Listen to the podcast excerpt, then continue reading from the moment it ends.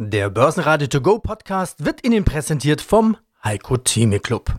Werden Sie Mitglied im Heiko Theme Club. heiko-theme.de Der Börsenpodcast.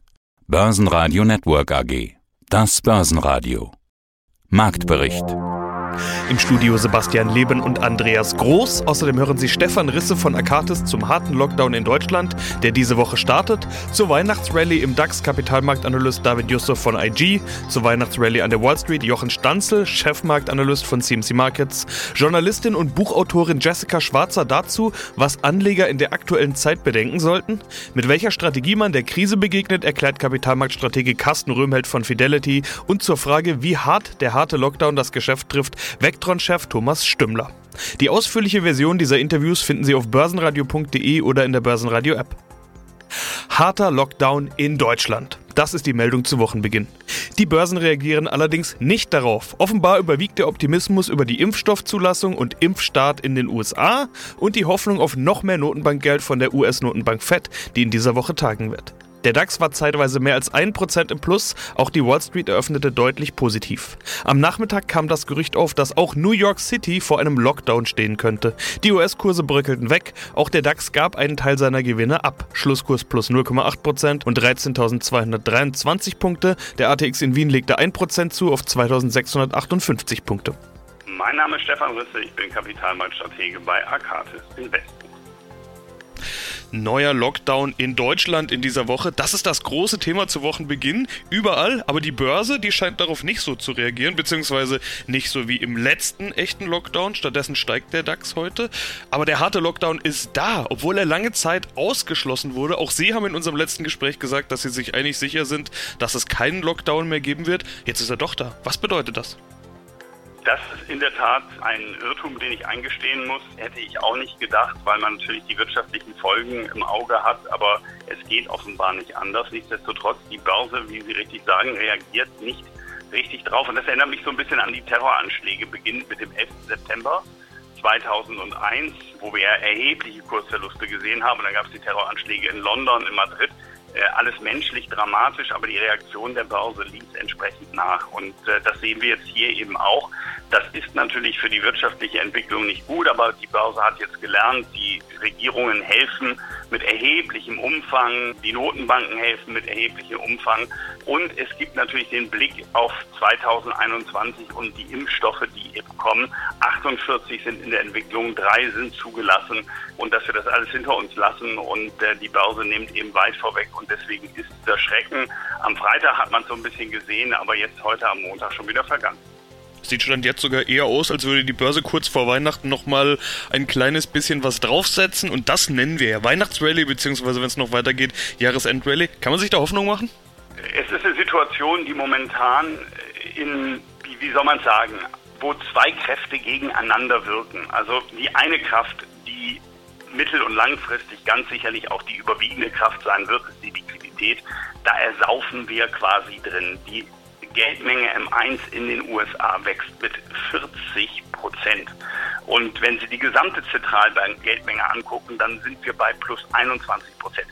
Um das mal zu übersetzen, das heißt, alle Dollar, die in der Geschichte je geschaffen worden sind, dafür ist, sind weitere 21 Cent dazugekommen. Und bei der Geldmenge, die eben enger gefasst ist, mit dem Geld, was kurzfristig verfügbar ist, was man also jederzeit quasi in Aktien investieren kann, haben wir ein Wachstum von 40 Prozent wenn wir solches Geldmengenwachstum hatten, dann haben die Börsen eigentlich immer positiv darauf reagiert. Allerdings, und das ist so ein bisschen das, was momentan gegen diese Weihnachtsrallye wirkt, wir haben eine euphorische Stimmung. Auch das ist natürlich eine Situation, die irgendwie ganz skurril ist. Wir haben die schwerste Rezession seit dem Zweiten Weltkrieg, aber die Stimmungsindikatoren, die ich ja sehr aufmerksam verfolge, zeigen also wirklich hohe Euphorie und das ist dann ja immer eher ein Signal zur Vorsicht, fast ein Verkaufssignal.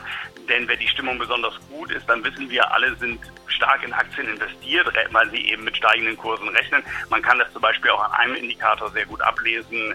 Der Fund Manager Survey von der Bank of America, der zeigt eben, dass die Fondsmanager international, die Aktienfondsmanager, Cash-Reserven haben von 4,1 Prozent. So wenig hatten sie seit 2013 nicht. Und wenn wir so eine Stimmung haben, dann ist der Markt eher anfällig für eine Reaktion nach unten, für eine Korrektur nach unten. Und das wirkt hier gegeneinander. Also eine Korrektur wird es irgendwann geben, aber längerfristig wird sich die Liquiditätssituation durchsetzen.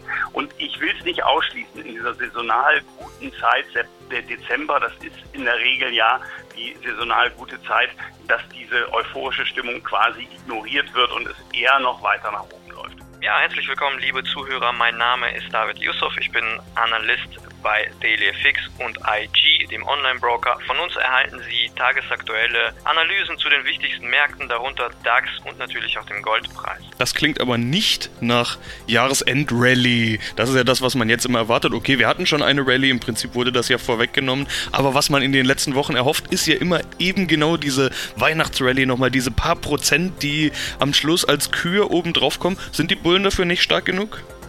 Ich glaube, das Sentiment hat sich jetzt zunehmend einfach verschlechtert und wie du schon gesagt hast, einige Faktoren wurden bereits vorher eingepreist. Also zum einen eben die Impfstoff-News und zum anderen auch die US-Wahl, die quasi gut verlaufen ist, bezogen auf die nahe Zukunft jetzt für den Markt, zumindest was die Erwartungen anbetrifft.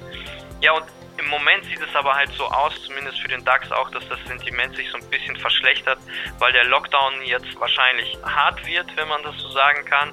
Ab Mittwoch, wie ähm, den neuesten News nachzulesen ist. Und in den USA gibt es noch kein zweites Corona-Hilfspaket. Gleichzeitig kann es sein, also das Ding ist, wir müssen ja jetzt auch darauf schauen, wie das vierte Quartal zum Beispiel ablaufen wird. Und da werden ja Quartalsberichte jetzt im Januar irgendwann mal veröffentlicht. Gleichzeitig werden es auch die Jahresberichte für viele Unternehmen sein.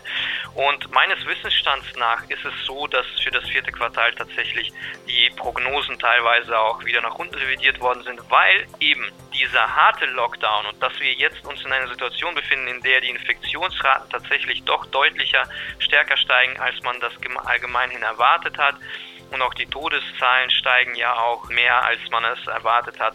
Das bringt so ein bisschen das Sentiment durcheinander oder eher negativ gestimmt. Gleichzeitig mit der Erwartung an die Quartalsberichte, die jetzt im Januar kommen, bleibt diese Skepsis halt eben bestehen.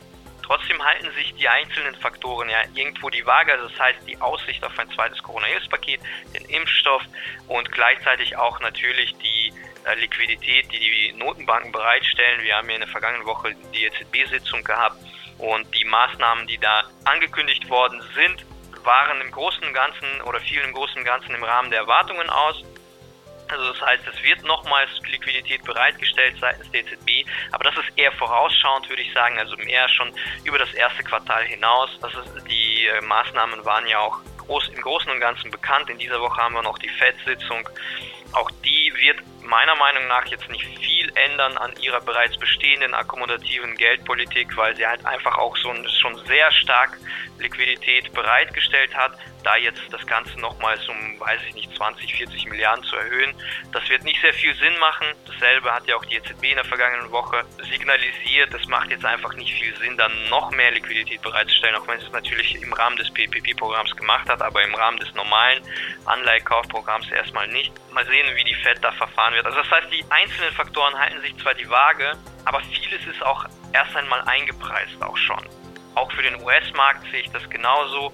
Das heißt, Jahresendrallye dürfte aus meiner Sicht auch teilweise schon vorher eingepreist worden sein durch die Impfstoff-News. Und jetzt schaut der Markt mehr in das erste Quartal. Und das erste Quartal, beziehungsweise im ersten Quartal und die Einpreisung eben der Wirtschaft und der Ergebnisse im vierten Quartal. Ich glaube, hier sind die Marktteilnehmer noch teilweise skeptisch. Wie gesagt, weil vieles schon eingepreist worden ist. Viel Upside-Potenzial sollte man vielleicht erst einmal auch für die ersten Wochen im Januar aus meiner Sicht nicht erwarten. Hallo, mein Name ist Jochen Stanzel. Ich bin für die Marktanalyse zuständig bei dem CFD-Broker CMC Markets in Frankfurt. Wie ist denn die Situation in den USA an der Wall Street? Auch in den USA grassiert ja das Virus schlimmer als äh, bei uns, aber die FDA ist ja dann einen Schritt voraus und hat den Impfstoff im Eiltempo durchgewinkt. Was macht die Börse? Was gibt es da für Signale? Also der Dow Jones, der ist jetzt sehr vorbörslich bei 30.232 Punkten. Und wir haben eben diesen Umkehr vom Freitag gesehen an einer charttechnisch sehr wichtigen äh, Unterstützung. Die liegt bei 29.897 Punkten. Ja, das versucht der Markt ein bisschen hinter sich zu lassen, diese 30.029,897er Marke. Und sollte das klappen, und heute könnte man mit einer Aufwärtskurslücke in die neue Woche starten. Die US-Notenbank wird diese Woche tagen. Die Sessionalität ist jetzt auch wieder positiv. Bis Jahresende ist eigentlich eine gute Jahreszeit, um Aktien zu kaufen. Also wenn man die letzten 25 Jahre vom Dow Jones übereinander legt, dann ab jetzt geht's hoch.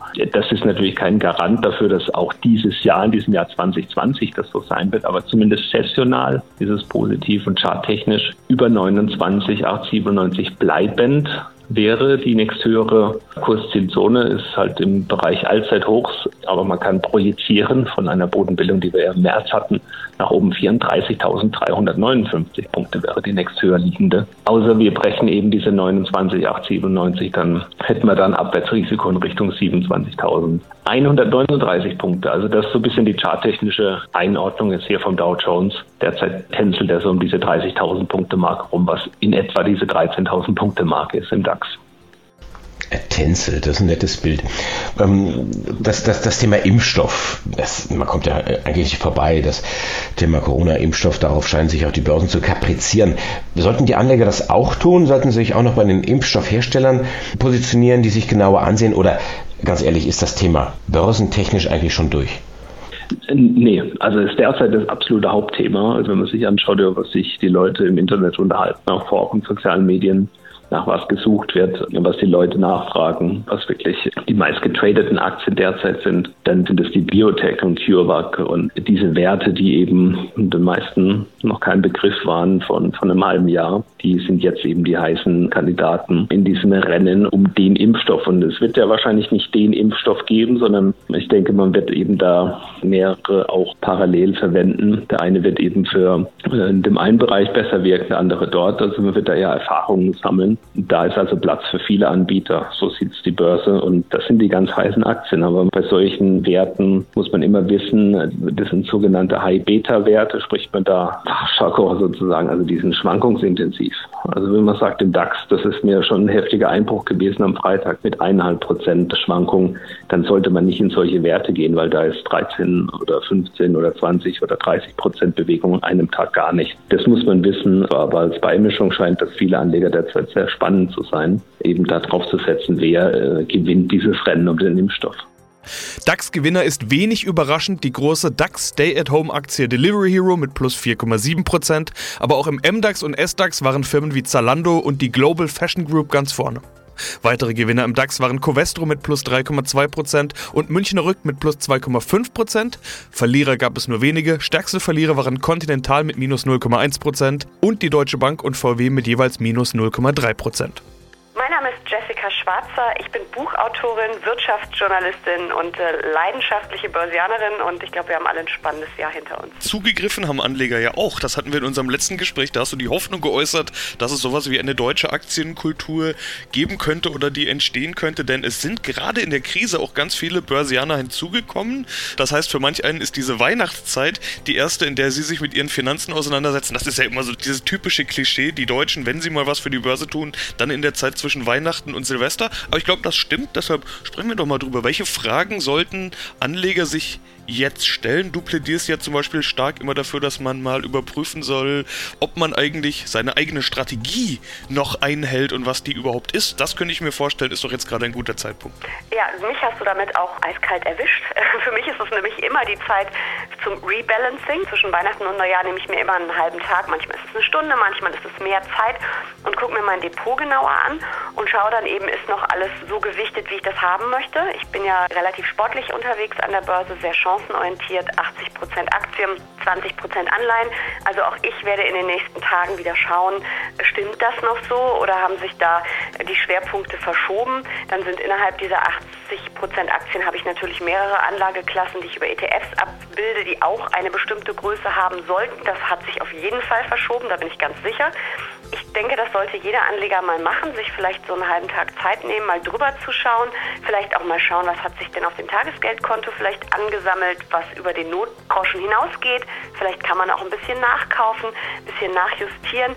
Das finde ich ganz wichtig und ich glaube, gerade Anfänger sollten sich diese Zeit ab und zu nehmen und über ihre Strategie auch wirklich nachdenken, weil das hilft uns wirklich auch in turbulenten Zeiten, dass man dann eben weiß, was ist die eigene Strategie, wie langfristig sehe ich das, muss ich überhaupt reagieren oder kaufe ich vielleicht eben sogar zu.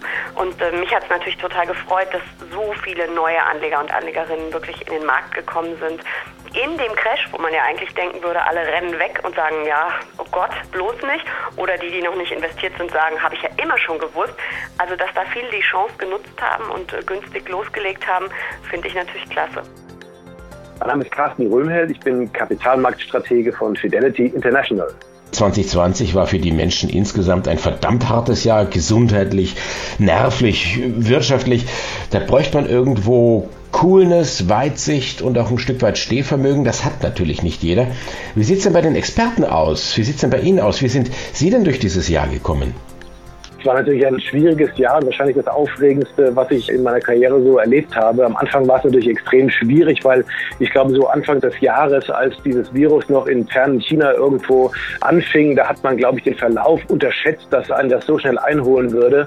Und als es dann so heftig auf uns zukam und wir dann auch in diesen ersten Lockdown gehen mussten, da musste sich alles umstellen. Das ganze Leben war natürlich völlig anders von heute auf morgen. Wir mussten sowohl familiär natürlich uns auf völlig neue Situationen einstellen mit den Kindern Kindern zu Hause und äh, auch vom Geschäft natürlich her. Wir saßen alle zu Hause, mussten quasi die Arbeitsabläufe ändern und alles neu einspielen. Es war, glaube ich, also für mich war es auf jeden Fall die arbeitsintensivste Zeit, weil ich ja mit den Märkten täglich beschäftigt bin und die Kollegen natürlich da jederzeit auch Fragen hatten. Und ich habe dann in der Zeit sehr, sehr viel mit Analysten, mit meinen Research-Leuten, mit unseren Fondsmanagern konferiert und haben uns jeden Tag versucht, die Szenarien klar zu machen, haben jeden Tag Besprechungen gehabt, haben jeden Tag uns die Frage gestellt, was möchten Kunden wissen, müssen. Wir haben auch keine Glaskugel gehabt. Und wir haben dann sehr früh angefangen, Experten-Calls aufzusetzen für die Kunden zum Beispiel. Wir haben also Politiker reingeholt, weil die natürlich in dieser Frage besonders viel zu sagen hatten. Sie sind ja ultimativ diejenigen, die die Krise irgendwo bewältigen mussten und haben versucht, so ein wenig mehr Wissen Tag zu Tag anzusammeln, um durch dieses Jahr zu kommen. Also es war schon verdammt hart, muss ich sagen, bis ich das Ganze mal irgendwann eingespielt hatte. Und jetzt sind wir so einigermaßen sozusagen in gewohntem Umfeld bei dem Homeoffice und bei den Arbeitsabläufen, sodass das jetzt alles prima funktioniert, aber es war schon ein sehr, sehr anstrengendes und intensives Jahr. Was heißt denn das für die Anlagestrategie? Ich kann mir vorstellen, Ihre Kolleginnen und Kollegen sind zu Ihnen gekommen mit den mit großen und fragenden Augen. Ja, was machen wir denn jetzt? Und Sie hatten ja gerade beschrieben, wie Sie damit umgehen. Sie mussten sich ja auch erstmal schlau machen, die Experten an Bord holen. Das ist ja für uns alle eine völlig neue Situation gewesen. Aber wie sieht denn jetzt auf der einen Seite so ein bisschen rückblickend mit dem Wissen, mit der Erfahrung, die wir in diesem Jahr sammeln konnten, ausblickend für die Zukunft, wie sieht denn eine richtige Strategie aus für solche Krisen? Also die, die richtigste und wichtigste Strategie und Schlussfolgerung, die man hier auch wieder stellen konnte, war, dass sich Schnellschüsse nicht auszahlen, sondern dass man eher tatsächlich eine ruhige Hand haben muss und eine sachliche Analyse durchführen sollte, um zu seinen Entscheidungen zu kommen. Selbst wenn man sozusagen am Anfang der Krise in dem starken Abwärtstrend, selbst wenn man da es geschafft hätte, sozusagen rechtzeitig aus den Märkten rauszukommen, um die größten Verluste noch zu vermeiden, hätte man es nicht geschafft, den Tiefpunkt zu finden und den richtigen Wiedereinstiegszeitpunkt zu finden. Das heißt, für die Privatanleger Anleger, glaube ich, ist die Frage eher, dass man nicht bei allen möglichen Situationen sofort ins Handeln kommen muss, sondern dass man sich gewisse Dinge auch erstmal auswirken lassen muss. Und die ruhige Hand ist ein entscheidendes Kriterium, glaube ich. Das gilt für Profis, aber auch für Privatanleger insgesamt. Ja, guten Tag, mein Name ist Thomas Stümmler. Ich bin CEO der Vectron Systems AG und sie sind Anbieter von Kassensystemen, smarte Kassensysteme, digital und cloud-basiert. Das sind alles wichtige Begriffe. Wir haben schon häufig über ihre Systeme und deren Potenzial gesprochen, aber eben auch über ihre Kunden und die sind nun mal häufig Gastronomen. In unserem letzten Interview, das war im April, da wurde Deutschland gerade in den Lockdown geschickt. Jetzt im Dezember wird Deutschland schon wieder in den Lockdown geschickt. Also die Zeichen stehen gerade auf einem echten, harten, wirklichen Lockdown. Das würde auch die Gastronomie wieder voll treffen, also ihre Kunden Kunden. Herr Stümmler, wie hart würde es Sie denn dann treffen? Also eins ist klar, solche Lockdowns, die helfen jetzt nicht zwingend. Wir haben ja, ja nicht nur Überblick, wie das in Deutschland läuft, sondern wir haben ja auch äh, Vertriebspartner Partner in über 20 Ländern und Sie können eigentlich davon ausgehen, dass eigentlich überall aktuell die Corona-Krise die Gastronomie stark einschränkt und der Absatz von Kassensystemen ist natürlich dramatisch gesunken, weil wenn die Läden alle zu sind und keine neuen eröffnet werden, warum sollte man da jetzt in irgendwelches Equipment investieren? Also insofern hat das jetzt mit Sicherheit nicht geholfen und in der Gastronomie wird ja jetzt nicht erst zugemacht, sondern wir sind ja schon seit vier Wochen wieder in einem Lockdown. Der sollte ja anfangs nur im November laufen, jetzt ist es ja schon auf Dezember verlängert worden und bis in Januar hinein. Also insofern ist das natürlich jetzt nicht zwingend hilfreich, was den Absatz von Kassensystemen angeht. Dankenswerterweise haben wir parallel halt noch einen Effekt durch die fiskalische Umstellung von Kassen. Dadurch wird eine gewisse Sonderkonjunktur und Nachfrage äh, dann doch noch hervorgerufen, sodass uns doch noch gelungen ist, die Umsätze so einigermaßen auf einem ordentlichen Niveau zu halten. Aber für uns war jetzt mit Sicherheit das ganze Thema Lockdown und für unsere Zielbranchen nicht unbedingt vergnügungssteuerpflichtig. Börsenradio Network AG Marktbericht Der Börsenradio To Go Podcast wurde Ihnen präsentiert vom Heiko Theme Club. Werden Sie Mitglied im Heiko Theme Club. heiko-theme.de